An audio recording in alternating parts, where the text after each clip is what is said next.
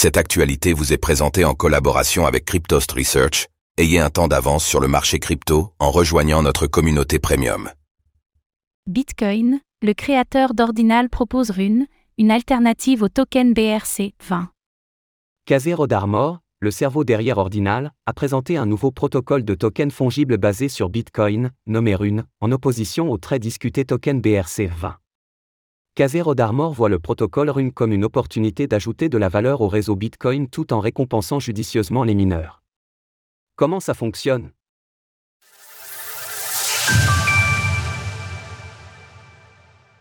Pourquoi Rune est-il meilleur que les BRC 20 selon Casero d'Armor? Le créateur de Bitcoin Ordinal, Casero d'Armor, propose un nouveau protocole de token fongible basé sur Bitcoin comme alternative potentielle à la norme des tokens BRC20. Lancés par un anonyme au pseudo de Domodata, les BRC20 ont fait beaucoup parler d'eux au cours des derniers mois. Beaucoup d'internautes les considèrent comme une innovation importante de Bitcoin, créant un effet de FOMO. Cependant, pour beaucoup, les BRC20 sont considérés comme étant des arnaques, des tokens sans intérêt qui n'ont pour seul effet de saturer la mempoule de Bitcoin. Kazé Rodarmor en fait partie et il considère les tokens BRC20 comme des gordures. Bien que Rodarmor pense que 99,9% des tokens fongibles de l'industrie des crypto-monnaies soient des arnaques et des mêmes coins, il estime qu'un bon protocole de tokens fongibles peut ajouter de la valeur au réseau Bitcoin et augmenter les revenus des mineurs. Mais selon lui, le protocole des BRC20 pollue trop le réseau, car il n'encourage pas une gestion raisonnable des UTXOS. De nombreux protocoles qui permettent l'émission de tokens fongibles sur Bitcoin sont déjà en construction, et voici ce que Casero d'Armor pense de ceci, les BRC20 ne sont pas basés sur des UTXOS et sont plutôt complexes, RGB est très complexe et repose sur des données off-chain. Counterparty et OmniLayer ont un token natif nécessaire pour faire certaines opérations et ne sont pas basés sur des UTXOS, les Taproot Assets sont un peu compliqués à développer et reposent sur des données complexes. Bien que les critiques de Casero d'Armor à l'égard de ces protocoles soient fondées, elles sont néanmoins à nuancer.